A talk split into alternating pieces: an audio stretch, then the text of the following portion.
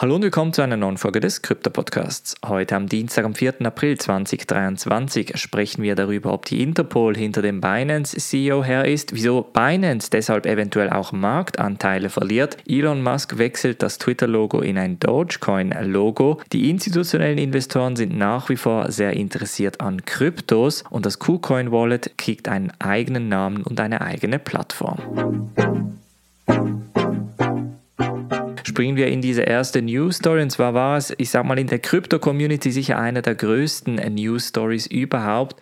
Und zwar hat ein Krypto-Influencer, der sich Kobe nennt, auf Twitter eine kuriose Nachricht gepostet als eine sogenannte SHA-256-Funktion, also ein Hash quasi, den man entsprechend entschlüsseln musste, um dann die Nachricht zu lesen, dass eine sogenannte Interpol Red Notice gegen CZ, also Zhangpeng Zhao, den Binance CEO, vorliege. Im ersten Anblick hat das erst dazu geführt, dass die Leute erst nicht identifizieren konnten, was dabei genau gemeint war. Die Krypto-Community auf Twitter hat dann aber relativ schnell herausgefunden, dass es eine SHA-256-Funktion ist und dass man das entsprechend entschlüsseln müsse. Nachdem man dann die Wörter entschlüsselt hat, wurde relativ schnell klar, dass es nur ein Gerücht gewesen sei, das Kobe dann schlussendlich getweetet habe. Solche Gerüchte haben natürlich einen entsprechenden Marktmanipulationswert und sind extrem gefährlich. Kobe, für die, die es nicht wissen, ist eine Twitter-Persönlichkeit, die bereits seit 2013 in Bitcoin und Kryptos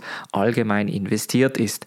Also er hat sein großes Geld gemacht, so zumindest die Gerüchte auf Twitter. Man spricht davon, dass einige seiner Wallets mehrere hundert Millionen US-Dollar an Gegenwert halten. Und dann fragt man sich natürlich, wieso hat es jemand wie Kobe nötig, entsprechend diese Art von Marktmanipulation zu betreiben? Oder ist hinter dem Gerücht effektiv etwas, droht Binance oder dem Binance-Gründer allenfalls eine Interpol-Notice. Die Frage ist natürlich, wieso? Denn der Binance-CEO hat ja per se nichts verbrochen. Ja, die CFTC hat zwar eine Untersuchung gegen Binance eingeleitet, aber nach wie vor ist natürlich nicht der Binance-CEO auf der Flucht oder so etwas, sondern Binance als Firma wird momentan einfach entsprechend untersucht. Der CEO hat das Ganze als sogenannte FUD abgestempelt. FUD steht ja für Fear, Uncertainty, Doubt, also Angst, Unsicherheit und Zweifel, die natürlich in dieser Industrie sehr oft verteilt wird und da kann es natürlich auch zu entsprechender Marktkorrektur führen. Der Markt hat überraschend nicht so stark reagiert, wie man ursprünglich dachte. Auch der Binance Coin ist nur minimal gefallen auf etwa 309 US-Dollar und sitzt jetzt momentan auf 311 US-Dollar. Nichtsdestotrotz ist es wichtig, dass wir darüber sprechen, dass Binance langsam allerdings an Marktanteilen verliert. Und zwar haben sie in den letzten etwa 10 Tagen an Marktanteilen verloren, sind jetzt noch etwa auf 54% im Markt, etwa 16% im Q1 sind dabei verloren gegangen. Auf der einen Seite geht man natürlich davon aus, dass die CFTC-Anklage gegen Binance Ende März das Ganze ausgelöst haben könnte, aber gleichzeitig müssen wir natürlich auch sagen, dass Binance das sogenannte No-Fee oder Zero-Fee-Trading entsprechend gestoppt hat. Das ist natürlich dann ein anderer Anreiz, auf anderen Kryptobörsen zu traden, während andere Kryptobörsen wie zum Beispiel OKX, Upbit, aber auch Coinbase an Marktanteilen gewonnen haben, hat Binance entsprechend abgegeben. Binance ist momentan zum einen in den USA sehr stark in den Schlagzeilen. Natürlich wirft das global ein schlechtes Bild auf Binance. Sie machen zwar eine Kampagne in Form von Videos, bei welchem sie gewisse Unklarheiten und Intransparenzen versuchen aufzulösen, aber nichtsdestotrotz hat es natürlich auch eine Auswirkung auf das Geschäft von Binance. Sollte jetzt die CFTC-Anklage sich bewahrheiten, dass zum Beispiel der CEO wirklich Insider-Trading oder Marktmanipulation betrieben haben soll, dann könnte das natürlich entsprechende Auswirkungen auf den Markt haben. Ich habe für die Mitglieder einen Newsletter etwa vor zwei Wochen geschrieben, bei welchem ich auch über das Thema gesprochen habe. Und da ist natürlich ganz wichtig, dass wir unterscheiden zwischen Krypto, der Technologie, und Binance zum Beispiel der Kryptodienstleistung. Das heißt, wenn es jetzt Binance oder Coinbase oder einer anderen Kryptobörse oder einem Kryptodienstleister an den Kragen gehen sollte, weil, sagen wir, Misswirtschaft betrieben wurde, hat das rein technologisch gesehen noch keinen Einfluss auf Bitcoin und andere Kryptowährungen. Wenn allerdings die Technologie versagen würde, das heißt, Bitcoin wird gehackt oder die Ethereum Withdrawals, also das 2.0 von Ethereum, der Chapella Hardfork, misslingt in irgendeiner Art oder Form, dann kann das natürlich direkten Einfluss auch auf den Preis haben. Jetzt muss man natürlich auch da klarstellen, ein Kryptodienstleister wie Binance, der ganz klar Marktführer ist in diesem Segment, anzuklagen und sogar vor Gericht zu ziehen, würde schlussendlich auch eine Folge auf den Preis haben. Aber das ist sehr kurzfristig. Langfristig sollten sich die Kryptowährungen auch unabhängig von den Kryptobörsen entsprechend entwickeln. Das ist noch eine wichtige Differenzierung bei diesen Schlagzeilen, die wir da immer lesen Daten und was ist, wenn jetzt die Interpol wirklich hinter Jiangping Zhao hinterher ist, was ist, wenn es Binance wirklich an den Kragen geht, etc. Da muss man immer die Technologie entsprechend separat von dem Dienstleister betrachten. Apropos separat betrachten, natürlich auch Elon Musk, der auf Twitter immer wieder gewisse Späße macht. Er hat sich das Ganze diesmal nicht am 1. April überlegt, sondern ein paar Tage später nämlich heute am Morgen bzw. vor einigen Stunden, hat er das Twitter-Logo in das Dogecoin-Logo abgewandelt und das hat natürlich auf einen Riesenpump in der Dogecoin-Welt geführt. 20% innerhalb einer Stunde ist Dogecoin entsprechend wieder gestiegen, weil das Ganze ja für den Doge, das ja ein Shiba Inu-Hund ist, entsprechend das Logo angepasst wurde. Mittlerweile ist das Logo wieder zurück. Auch gleichzeitig hat Elon Musk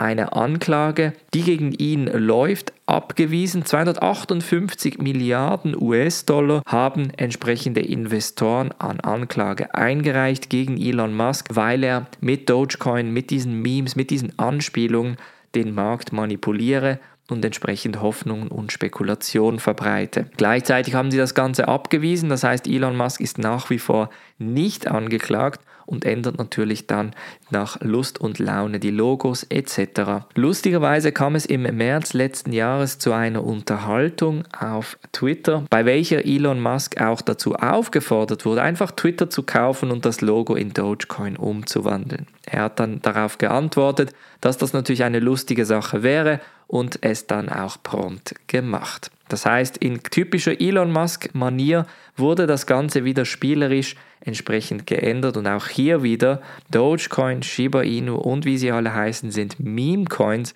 gehören meiner Meinung nach nicht in ein Portfolio. Es ist halt wirklich, als würde man im Casino entsprechend spielen. Also auch da entsprechende Vorsicht geboten. Vor allem bei solchen Schlagzeilen kann man dann relativ schnell viel Geld verlieren, wenn es in die falsche Richtung geht. Gleichzeitig sprechen wir über einen Bericht von Brown Brothers Harriman, welcher im 2023 den sogenannten Global ETF Investor Survey herausgebracht hat, bei welchem ganz spannende Zahlen herausgekommen sind. 325 institutionelle Investoren wurden dabei zum Thema ETFs befragt.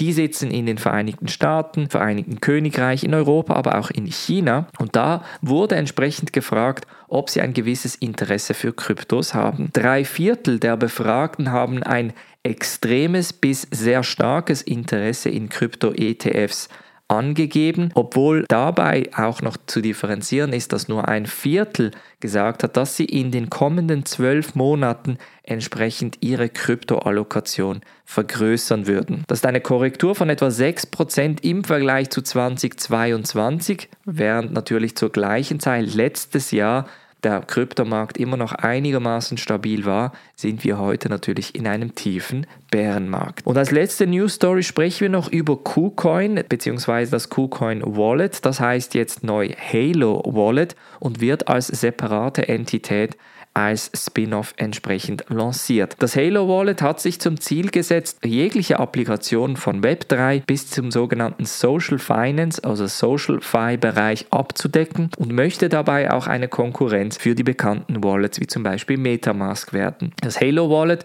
hat eine Finanzierungsrunde von KuCoin Ventures, IDG, Hashkey Capital und anderen Web3 strategischen Partnern erhalten und möchte nun als separate Entität behandelt werden. Das macht natürlich markentechnisch Sinn, sodass man sich auch, sollte es zum Beispiel der KuCoin-Börse einmal nicht gut gehen oder es eine Krise geben, beziehungsweise mit dem Halo Wallet irgendetwas schief gehen, kann man da die beiden Marken voneinander trennen und leidet dann markentechnisch nicht voneinander. Das war's von der heutigen Folge. Wir hören uns morgen wieder. Macht's gut und bis dann.